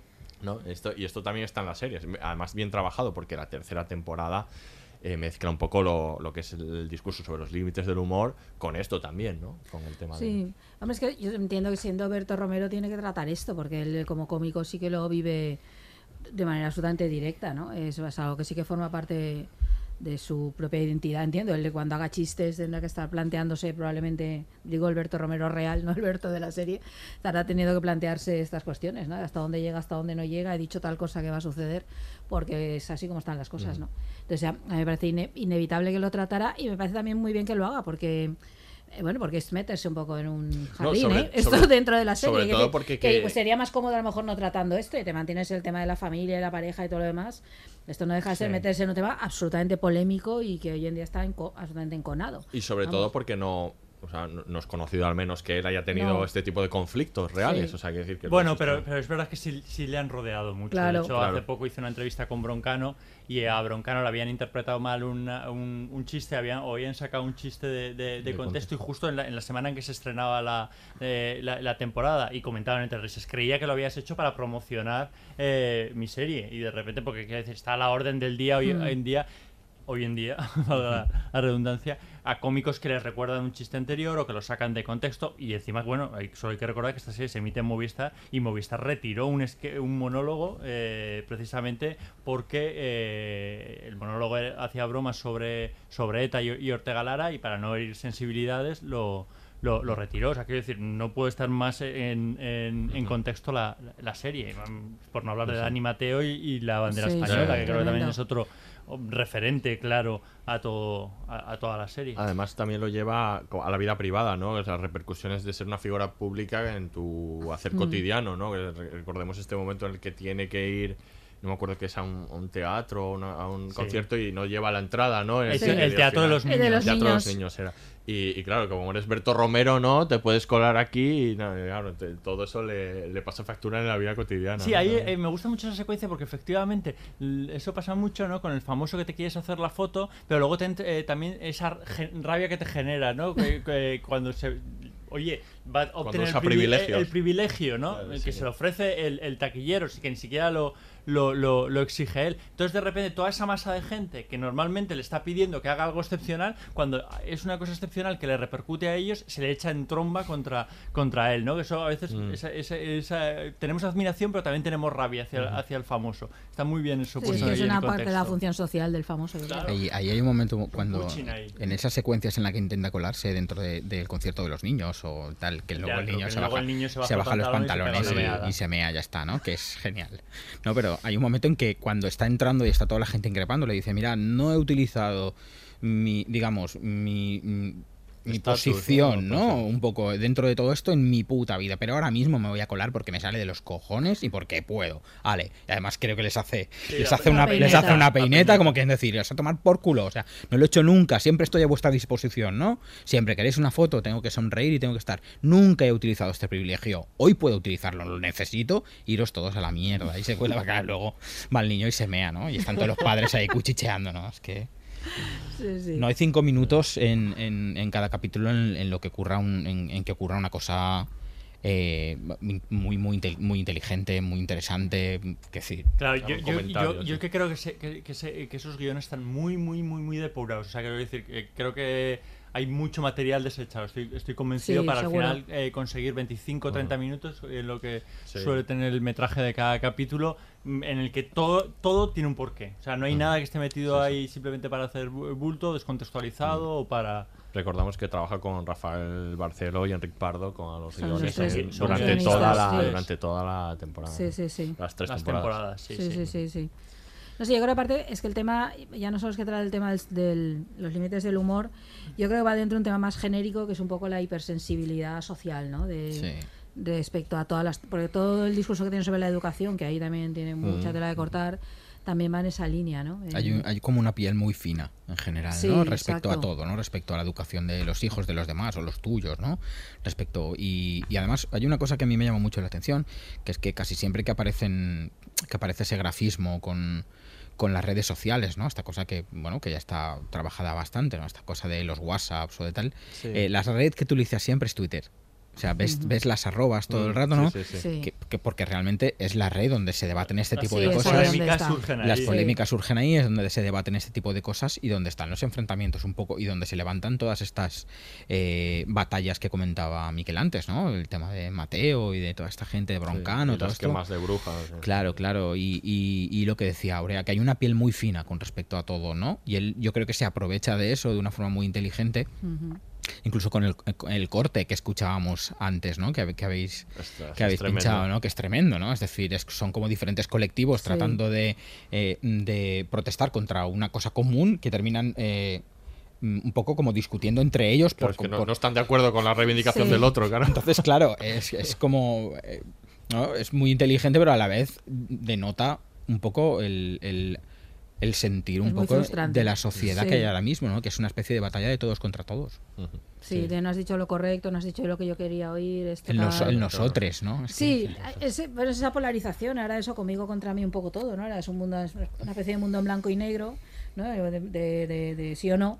Y claro, yo creo que la serie va justo contra eso, ¿no? Todo el rato, en todos los sentidos, ¿no? Y, y una idea central que yo creo que es, bueno, que es la, la de la serie, creo que de la vida en general, es que aquí como mucho nos limitamos a gestionar el caos y no hacemos mucho más. Quiero decir, es que esto es lo que hay, ¿no? Y toda esa idea, yo creo que la serie está muy clara en lo personal, en lo sentimental, en lo profesional, en la en el modo en que los demás nos perciben y cómo somos realmente en todo, ¿no? Y entonces es como algo así de la serie te cuenta esto, ¿no? Te lo cuenta a través de la peripecia de Berto, también de la forma que está construida la propia serie, con estos cambios de tono, con esta mezcla de drama y, y comedia que tiene, o por ejemplo con el discurso sobre la seguridad, a mí se me encanta, está Ah, toda la parte esa cuando ponen el, La el- alarma. La no puedes robar lo que no puedes ver. Exactamente, no, pero y todo el, y el sketch este de Carlos Padiales, ¿no? El que buenísimo también sobre la pareja hasta que sale el anuncio que hacen de la Mm. empresa de seguridad, ¿no? Y o sea, y cómo Ah, acaba sí, esa, claro. esa secuencia acaba todo lleno de humo, no viendo nada, es decir, vale, lo has, ve- lo has vendido toda la seguridad, o sea, lo que pretendías es tener toda la seguridad, pero siento comunicarte que eso no existe, ¿no? Y entonces acaba en el humo, en incapaces de ver nada, ¿no? Es que es todo todo está visto así, ¿no? Entonces al final, claro, el final de la serie es este el de, bueno, pues uno niño, no sé qué, el otro sigamos, ¿no? O sea, pero aquí no hay seguridades hay- ninguna, ¿no? Nula, Además- nu- nula visión. Nula visión, nula visión, es encima el nombre, ¿no? muchos, Claro. muchos de esos conflictos eh, parten un poco de la incapacidad suya de afrontarlos. Es Claro. decir, eh, pues, eh, el, el momento del, del padre sudoroso que va a recoger a su hijo, ¿no? Es decir, hay una cosa aquí en un, en un, en un ámbito, en un sector en el que eh, hay que ser muy fino y muy delicado, entonces voy a intentar ser delicado y voy a escribir una carta anónima. Es como que tienen muchas veces tienen incapacidad de, de- de afrontar las cosas de la vida Mm. real, es decir, de, de enfrentarse a esto, El ¿no? proceso de madurez. de, lo que es- de enfrentarse a una reforma, ¿no? Es decir, el proceso de madurez, que es lo que se va viendo Sí. poco a poco en la tercera, ¿no? Cómo, cómo va derivando. O sea, que al final, eh, sea Berto, sea quien sea, no deja de tener los mismos miedos que tenemos todo el mundo, que es de enfrentarnos a la vida real. Es decir, que, que tienes un hijo, tienes miedo todo el rato. O sea, tienes miedo de si duerme bien, de si no duerme bien. O sea, hay una cosa que se instala en ti, que es el miedo, pero que a, a su vez, y hablaremos después supongo, pero es el cierre brillante para mí que tiene la serie, que es esa especie de, de momento que dices, bueno, pues puede ser tópico, De todas las cosas buenas que no se dicen. Que no se dicen. que es, que es verdad, o sea, es una verdad mm, Lo bueno nos lo guardamos para nosotros. Claro, y luego preciosa aparecen, esa- aparecen esa las imágenes, ¿no? Y, y dices, ostras, no se puede poner un broche más inteligente y Sí. mejor y más emocional a esto, ¿no? Muy bonito. Sí, sí, todo lo que no había contado, todo lo bonito que hay, Claro, todo que lo cuento, bello de... Lo que me pasa que vivo yo dentro Sí, de mi casa sí, con mi hijo, ¿no? Cuando es. me lo duermo aquí encima, ¿no? Que tenía Sí. cinco meses, que yo me ponía mis series y me lo dormía aquí encima del pecho, ¿no? Y es una cosa Sí. que, que no, no la cuentas porque es imposible. de Porque no puedes transmitir, claro. Sí, sí. Eso no veías leftovers ahí, ¿verdad? No, porque- 2017, no. no le hagas esto, ¿eh? Pobre no, niño. porque hostia, con, con- Mi hijo nació el 5 de marzo de con, una- 2018. con un año, aunque sea escuchando leftovers, eso te marca, ¿eh? Un te poco parece? deprimente, sí, Desde sí. Le pondré más Richter, a ver. Bueno, por eso. Una de las eh, eh, hemos hablado previamente, pero hablemos también de otros personajes, ¿no? De la, de la serie, sobre todo de la, bueno, hay varios de los amigos, pero sobre todo de las familias, ¿no? Esto es Sí. una clave, yo creo, esencial Ese de la es uno de serie. los temas de la el serie. trabajo de las familias, los padres de él, los padres de ella, los hermanos, ¿no? Qué personajes tan fantásticos. Y cómo ¿no? están los actores, ¿eh? O sea, viene dado por el tono también, ¿eh? Por los guiones, pero yo creo que ha encontrado una línea en todos los personajes que, que, que circulan, que pululan alrededor suyo, que a mí personalmente me parece que están fantásticos en un naturalismo pero que tienen algunos puntos, ¿no? Como, como muy ácidos. Me parece que está muy en sintonía con sus personajes. Creo que es muy, generoso mucho. aparte con, con los personajes, porque a veces lo que suele pasar con este tipo de, de, de comedias es que se centran mucho en el protagonista y a veces los personajes secundarios no suelen tener arcos, siempre son Ujú. iguales, la primera, segunda, tercera temporada y aquí hay un arco en Sí, todos, todos. los personajes, todos los personajes evolucionan, todos los personajes tienen pequeñas trapa- tramas que les permite su, su momento de gloria y, y también que se atisben otras, otras aristas y otras caras de, de- del personaje, no se centra todo en el personaje principal, por más que sea lo importante. Pero vamos, desde la, la familia hasta los amigos, ¿eh? el amigo este abogado ya está en las primeras temporadas con en- ejerciendo el papel de, de padre y, y y otros roles, y, y este, y este descubre otra, otras caras. Y creo que está muy bien, aparte, le, los padres, la visión que tenemos los padres de cuando eran jóvenes a cuando son ahora mayores, que tienen que guardar una sintonía perfecta, ¿no?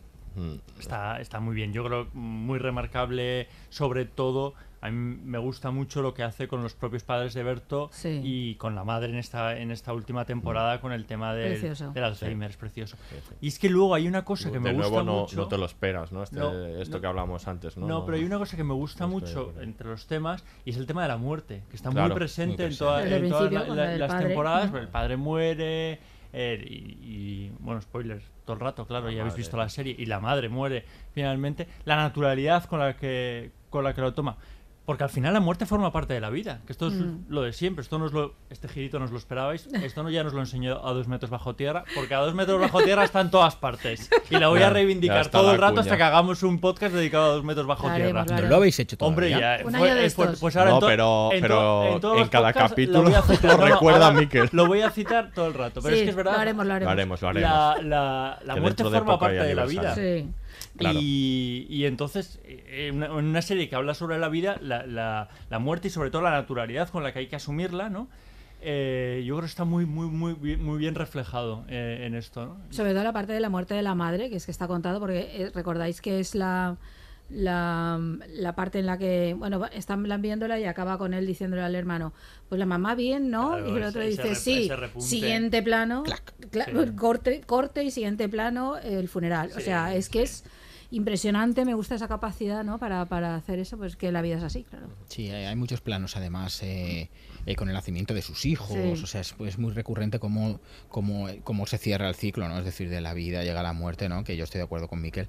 Para mí, mm, A dos metros bajo tierra también es una de las series De más, más impresionantes de la historia de la televisión para mí, bajo mi punto de No, vista. y que es una serie que, que- que se desarrolla en funeral, pero habla de la vida. Y es que la vida Sí, y la muerte. Sí, es es. que la muerte sí. forma parte de la vida. Sí, te enseña, te enseña a morir, de hecho, Six. Feet Under te enseña a morir, Bueno, creo. o, o a convivir con la muerte. O a también, convivir con la muerte, Muchas veces, ¿no? exacto, O sea, ¿no? que decir, todos tenemos que asumir que pues, hay personas a nuestro alrededor que en un momento dado no estarán y que tenemos que afrontarlo de las mejores maneras, por muy duro que vayas en ese momento y, y por mucho que te vaya a tocar cuando, cuando ocurra, que, que a ellos les pasa. Pero al final es, está esa cotidianidad. También muere el padre de ella. Sí. Al Sí. principio de El la. personaje de Chetelera, ¿no? Creo que Sí, es- sí, está sí. genial. que luego aparece en una en uno de los bombardeos de, de la Segunda Sí. Guerra Sí, Mundial está, por está. allí. ¿no? Bueno, incluso en el momento de la muerte en e- en el, en el cementerio hay un momento en que está jugando con, Es con verdad, la, es con la verdad. imagen que le está mirando, ¿no? Es Porque está verdad. esa cosa recurrente que nunca le mira a Berto cuando le, cuando le, Sí. cuando le habla, ¿no? Incluso cuando, cuando, cuando la muerte sigue pasando lo mismo. Incluso, quiere decir eso, que incluso personajes muertos siguen teniendo peso en la, en la trama porque al final es verdad que las personas fallecidas siguen teniendo importancia en nuestras vidas. Sigo hablando con ellos. Sí, entonces eso, que lo de la, la familia y el juego ese de la muerte, y luego es, es que es, es precioso de verdad todo lo de la demencia senil con la que... Sí. eh, Está contado con una delicadeza, a mí me parece... Está interpretado de una manera maravillosa. La- maravillosa la actriz. La actriz, muy sí, bien, muy bien. Y con una sensibilidad Sí. y yo creo que aparte de una manera súper certera. O sea que Sí, si te sí. pasa algo parecido en tu vida, en tu vida o has mm, convivido con, con personas así, creo que está con mucho respeto y muy, muy bien retratado. Claro, es que es otra vez esa parte de lo mismo. Yo creo que hay un esfuerzo muy real por no jugar al subrayado sentimental. De hecho, la música no tiene, tiene muy poca música y no juega, ¿no? Como a que esto. tú odias eso. que- No, es que me molesta mucho. Eso sí, reconozco que llevo peor lo de la música, el, el uso de la música en en, eso, muchas series y en películas. Pero por ejemplo, yo agradezco esto, que te lo deja el espectador, que no hace falta que me pongas el violín sonando ahí dramáticamente para que yo vea el drama de la mujer que está perdiendo la memoria y los hijos que la están viendo. Es que ya lo veo. Y me gusta mucho cómo está contado. Me gusta, me gusta esa sencillez porque es que la vida es así y es drama y es un drama interno y yo creo que somos captamos perfectamente que los hijos están muy jodidos con esto y que, y que esto es tremendo pero no hace falta yo creo que por eso funciona tan bien porque te sientes más ahí aquí no, no hay violines no sé no hace falta que pongas ahí el subidón Hay un momento, hay un momento, hay un momento mucho. muy sutil en el que él y sus hermanos están recogiendo la casa de sus padres, Sí. están embalando las cosas y me ponen los pelos de punta. Me parece muy muy bonito ese momento. Y hay un momento en que de repente levantan una caja y en la caja pone delante papá, Papá y mamá mamá. y dices, wow. no necesito más. O sea, Efectivamente. y, y son súper honestos con toda la línea que estamos, que estamos hablando durante todo el podcast, ¿no? Es decir, eh, mantiene, mantiene esa forma de contar los pequeños detalles con sutileza, con elegancia, ¿no? Con, con todo lo soez que estamos diciendo que es en muchas ocasiones él, ¿no? El personaje, Berto o Alberto, no, no sé qué cuál de los dos, ¿no? Pero luego cómo es capaz de contar con una sutileza, con una elegancia, unas- un- es- esas cosas tan, tan, tan pequeñitas, ¿no? Que es, de repente acaba de morir su madre, pero lo enlaza con la muerte de su padre también, ¿no? Mm. Que está fantástico también el padre, ¿eh? Sí, está sí, fantástico. Sí, Está pero y que luego, luego es el propio ciclo de la vida, porque ahora ya son ellos, papá y mamá. Sandra y Alberto Claro, ya son ya papá son y papá mamá, ya no hay papá y mamá, ahora son ellos y eran los hijos, de ahí que esté luego la pareja mayor está capaz. Es que es todo, Eh, Incluso todo fijaos juego el tan cambio, bonito. en el principio de la serie la- las madres son los que les están ayudando a ellos a criar a sus hijos Sí. y en el final de la serie ellos acogen a la madre para, para, para cuidarla y son ellos los que ejercen Claro. ese, ese papel de, padres- de- los de padres de sus cuidador, padres. de los padres sus padres, que es el ciclo natural, ¿no? Tus, padres primero te crían, después te ayudan a criar y finalmente les ayudas tú a, mm, a protegerles o a, o a cuidarles, ¿no? Haces Sí. un poco el papel de, de padre y eso está muy bien contado y todo de una manera aparte muy natural. Fluye sin subrayados, efectivamente. Por eso también es verdad que cuando se ha hablado en alguna ocasión de la serie, como una serie que es verdad que a lo mejor esos matices no los, no, no- no los captas de la misma manera, una serie que solo te puede divertir o solo te puede entretener o solo la puedes disfrutar plenamente si eres padre.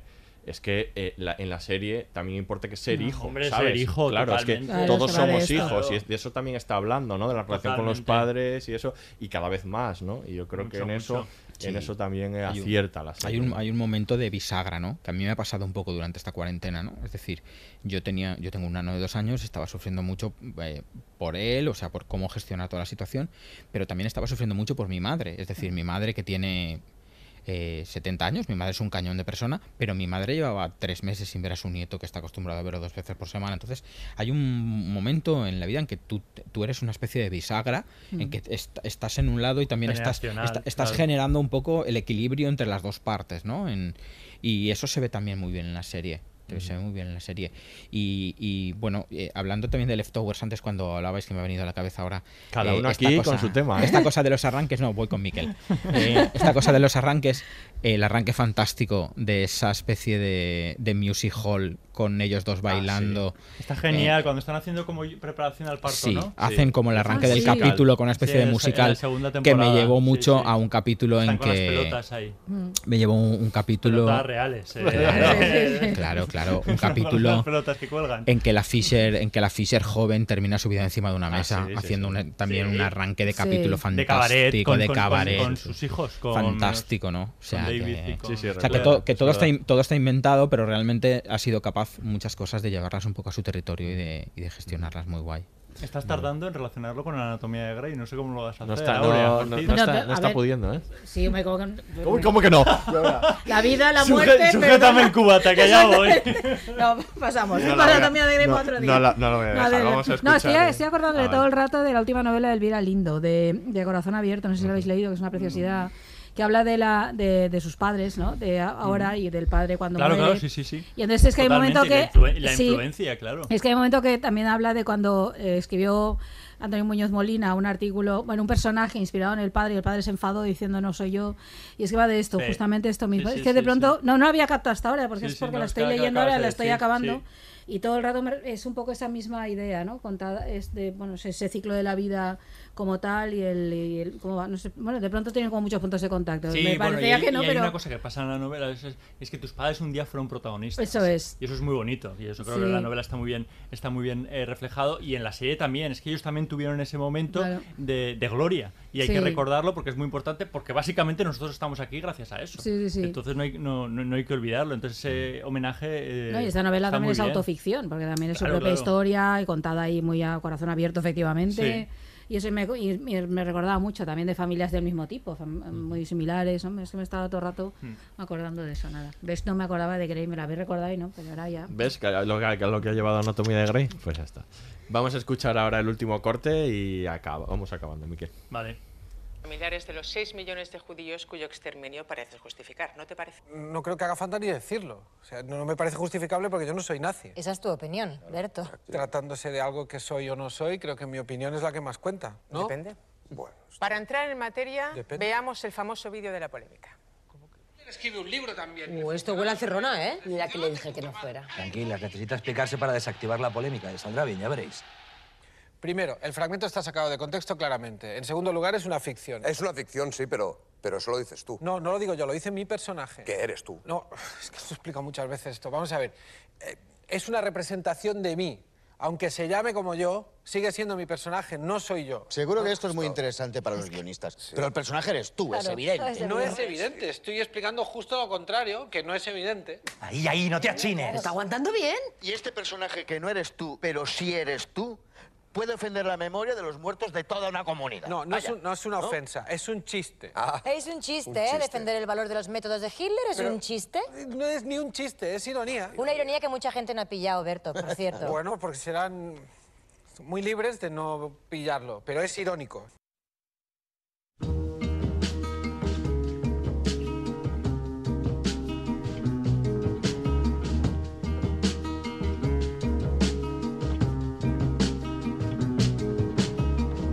Somebody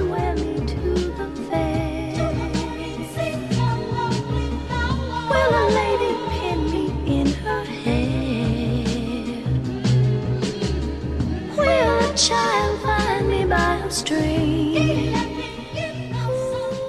Últimos temas de la serie. eh, escuchamos el- ahora mismo el fragmento de audio de ese momento de la sexta noche o como Sí. lo queramos llamar, ¿no? De ese programa eh, que, cla- claramente La alude, ¿no? A, televisiva, sí. a ese, a ese momento en el que va a defenderse de- por la polémica, ¿no? De, de sus declaraciones y que es tremendo, ¿no? Es, ese- es, un- es el colofón de una temporada que habla mucho, que se centra mucho en eh, hablar sobre los límites del humor, una cosa que. Berto en general no hace bastante, pero digamos que ha dejado todo su comentario para esta temporada de su serie, ¿no?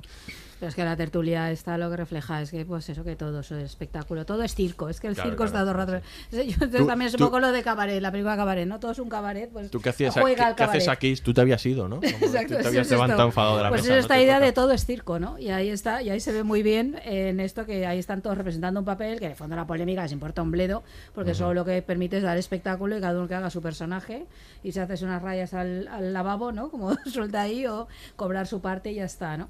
Entonces a mí me esta, a mí esta escena me pareció, vamos, para ponerla en los colegios, para enseñar que No, es, que es este tipo David de decía, televisión. Ha ido a defenderse ahí, a nadie le interesa la Claro, defensa. no, porque que a nadie le interesa la polémica.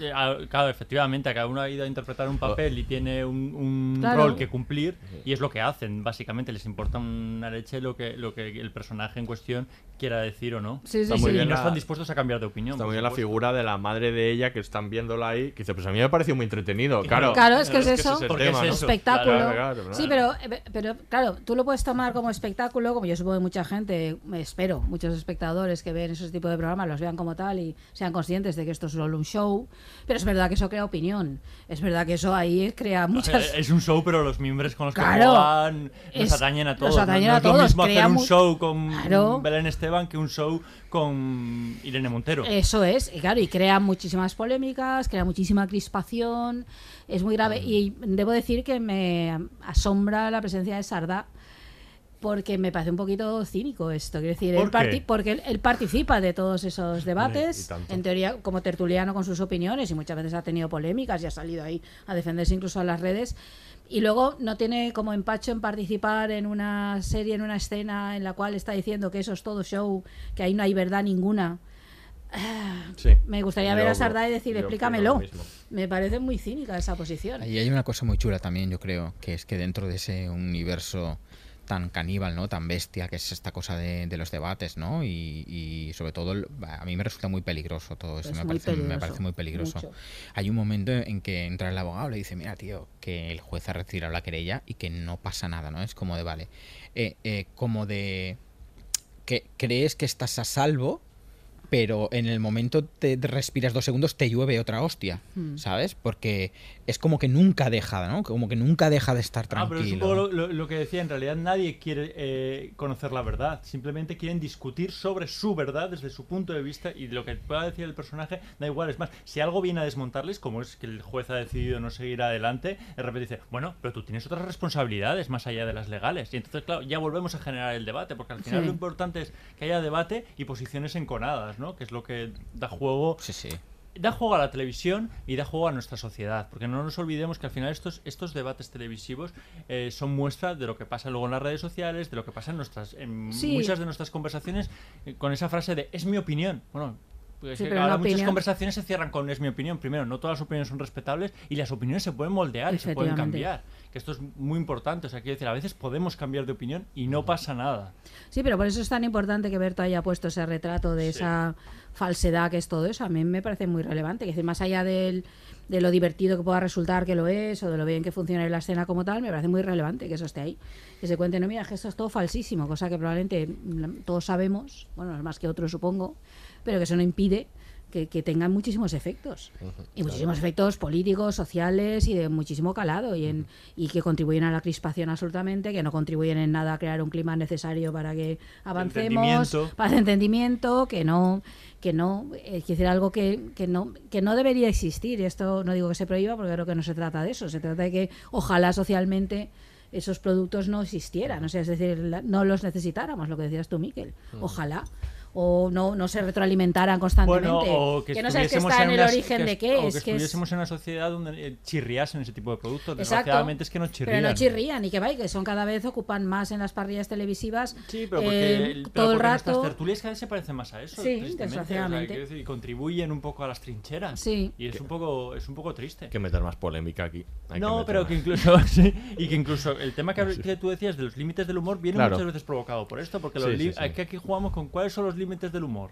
Claro, Que no claro. voy sí, que no voy a él- no a él- en esta temporada hace el- que su comentario más certero me parece este capítulo de la prehistoria que es fantástica, una metáfora perfecta y fantástica en la que este pobre hombre prehistórico eh, encuentra su, su lugar, un poquitito de estatus gracias al humor en el que empieza a resbalarse y caerse y eso le sirve para colocarse en una posición pero en el momento en el que atenta contra el poder de Eso verdad, el es. poder real, le aplastan la cabeza. O sea, Eso es, es. que eso es la, eso es, son los límites del humor. El poder real cuando dice, cuando dice hasta aquí. Hasta aquí. Hasta aquí. Y tú puedes hacer un chiste de esto y de esto no, aunque sea un chiste. Por más que el poder real esté haciendo cosas, esté haciendo cosas terribles, claro, ese es el tema. Pues es ese, y, y me parece que eso está tratado fantásticamente en esta temporada. Y la otra cuestión eh, que, digamos, también llega a su punto álgido en este debate es este esta eh, eh, ausencia de, de criterio para diferenciar entre la realidad y la ficción, que en este caso eh, es en el personaje de, de, de Berto y lo que él dice y cómo lo que él dice, eh, que en este caso es un chiste,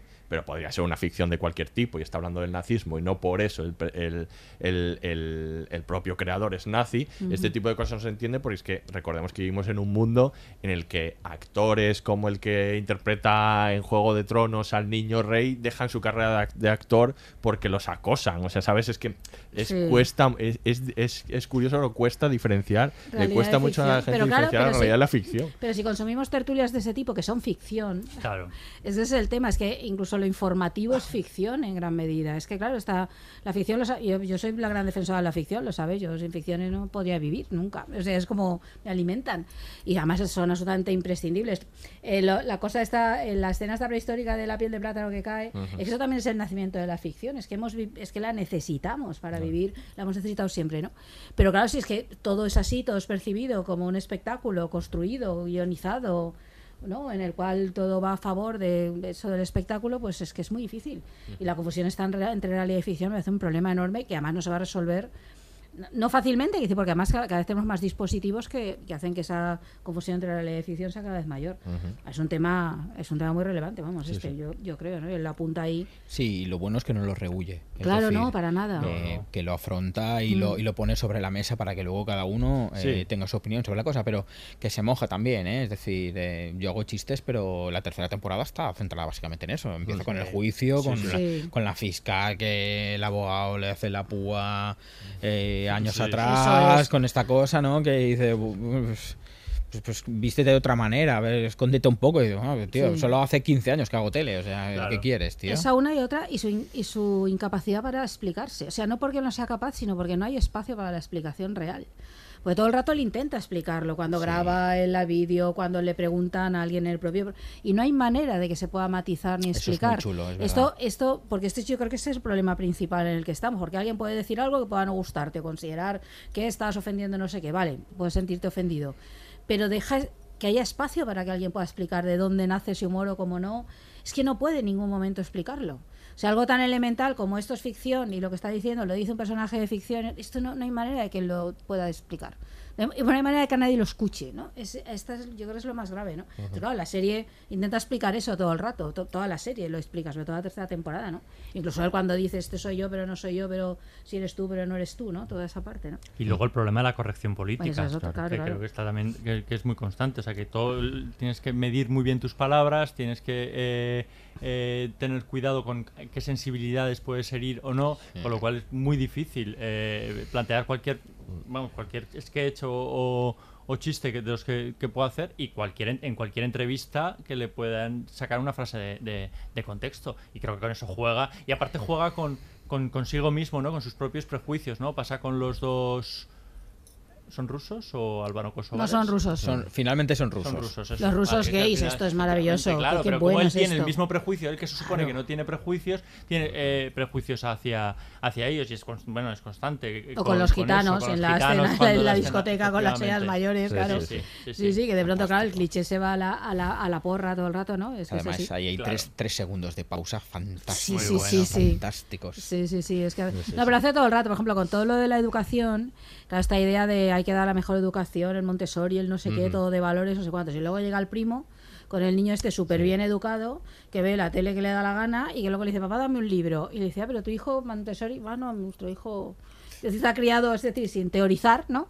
Sin andar preocupadísimo, resulta que el niño pues es un niño de- súper educado, que hasta lee cuando le apetece, ve la tele cuando le apetece, ¿no? Entonces hay todo ese juego, bueno, y toda la casa de educación ya estaba en la primera temporada. Está- no, y juega mucho Precioso, también con ¿no? lo de los flashbacks. porque Claro. decir, porque fíjate la educación que han tenido él y su Claro. hermano con ese padre tan machirulo. Sí. Por todas partes. Y fi- quiero decir que al final. Y ella también, sale la de ella, claro. La de que ella, es con un- esa, con, es son otra mucho familia. Más, mucho más, mucho más estirados, rectos, claro. pero quiero decir que al final han desembocado más o menos en, vida- en, vida- en vidas similares, ¿no? El padre, desde luego, es incorrecto políticamente todo, todo el rato, pero al final juegan con los mismos prejuicios. Lo que pasa Sí, es que uno mm, se cuida mucho de decirlos o cuando los dice es consciente y el padre, vamos, no tiene ningún tipo de filtro. Sí, lo, sí. lo suelta todo. Sí, sí, está, está desde la primera temporada con qué tipo de educación, si la Montessori y la otra, Sí. pero luego que si le quitamos la tele durante mucho Las tiempo, a horas ver, que qué- tiene a ver qué pasa pantalla, y ¿no? es un desastre o esto y luego... Sí, es que la educación es de un niño es un poco... eh, tú tratas de,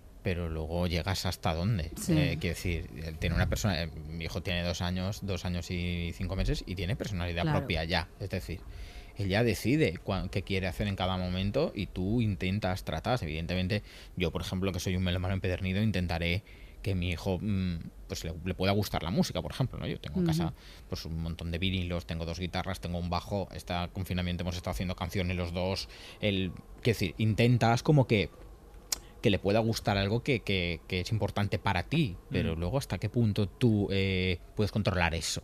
Mm. No hay manera, y es No. fantástico lo que decía Aurea. Y puedes y, y hasta qué punto puedes huir del siglo en el que estás, que es como Claro. eso de huir de las pantallas, pues que cuidado, señor, porque vivimos en pantallas y a mí se me está olvidando escribir. Sí. Efectivamente, efectivamente. Entonces, efectivamente. claro, es que se- a veces parece que, que- que queremos estar recurrentemente en el principio del siglo XX, que, no, que estos niños ya van a, van a crecer en el siglo XXI. Pero nos hemos quedado con pantallas. Bueno, yo, me- Claro. yo delante Sí. de la televisión, Total, ¿no? por bueno, ejemplo. pues no me pasa horas. pues horas y horas y horas. Sí, eso que estaba Sí. en los Bueno, cuando era es que, pequeña, es que él no yo tiene. ya tengo una Hay un, momento, hay un momento fantástico en que el niño eh, empieza a cantar Había una vez un barquito chiquitito que jode el rodaje, ¿os acordáis? Sí, es y luego verdad. va en el coche cantando y luego llega el hijo de la otra pareja y empieza a cantar una especie de cantata de Händel, ¿no? Que dices- y se quedan mirando como de... Sí, sí, esa, esa comparación está siempre con, con otros padres, Claro. otro- otros hijos, y luego también está todo este tema de la...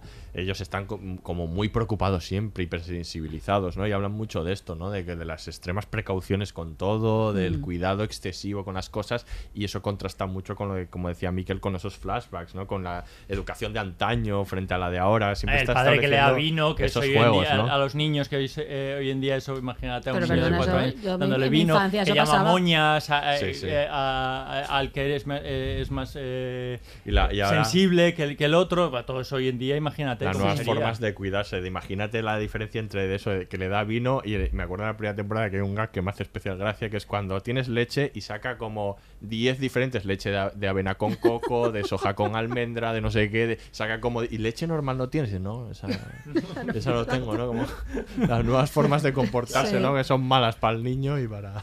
Sí, Claro, sí. sí, sí, sí, sí. Bueno, chicos, pues. Si os queda alguna última reflexión, si no, despedimos. No hemos dicho Pep Cortés que hace un pequeño Sí, papel. es y verdad, que le dedican el, le episodio. el sí, sí, que sale ahí. Sí, lo, lo que os decía antes, creo que a, ni- a nivel general el tono de los actores es bastante elevado. Sí, Quiero está muy bien está interpretado. muy bien, entra muy bien en el código que él plantea, que no es fácil, ¿eh? Que no es fácil, no, No. no es un código fácil, ¿eh? Porque tiene, eh, tiene ese na- naturalismo, pero luego tiene esos puntos ácidos, ¿no? Que plantea, ¿no? Y, y todo el mundo en general creo que está muy bien. Y, y bueno, Jordi Aguilar, que es su hermano, Sí, que es, que es valenciano, es fantástico y A mí más en esta ancho. última temporada, Clara Segura me ha, me me ha encantado. Bueno, el pero es que- pero es que lo de Clara- es que lo de Es que es Clara una Segura actriz es una Ya- ya sé que es una actriz excelente, pero me gusta en este, en este rol. O sea, quiero decir, creo que, vamos. Es una actriz un- fantástica. Tiene su propia serie, no me digáis que no, de estafadora en, cual- en cualquier Sí, parte yo sí, la sí, compro sí, ya. sí, o sí. sea, Sí, la sí, verdad sí, es un spin-off con ella. Y el desparpajo está- este que tiene para darle la vuelta a cualquier situación es fantástica.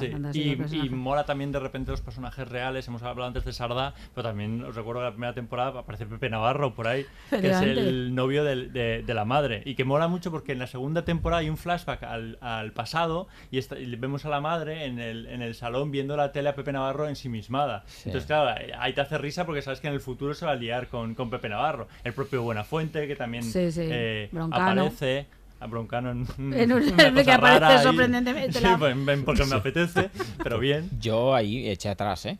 O sea, Broncano. puse el pause. Porque Sí, no había entendiste. entendi- eh, Pues eso nos pasó a todos. me- Nadie lo hemos pensé entendido. que me había despistado dos segundos y tuve que. que- Pero yo creo que la idea es que ya se acabó la polémica de Berto y hay otra polémica nueva y se acabado. Claro, claro. Sí, Y- sí, sí. eh, Porque yo, en algún momento ella se lo dice, ¿no? Ella, Eva le dice, esto se pasará, ¿no? Y ya está, y él, no, pero era ahí, y claro, y se pasa, llega al siguiente Total. y se pasa, ¿no? Entonces sí, está, sí. está bien. Yo sí quería algo sobre la, sobre la parte final, ¿no? Por los personajes centrales, porque normalmente el personaje de ella siempre ha sido como la sensata, o la sensata, o la que ha sabido un- más racional, ¿no? Él, él es más inmaduro, eh, él es el que mete la pata habitualmente y ella que suele solventar los, las métodas de pata, o a veces van conjuntos, juntos, pero bueno.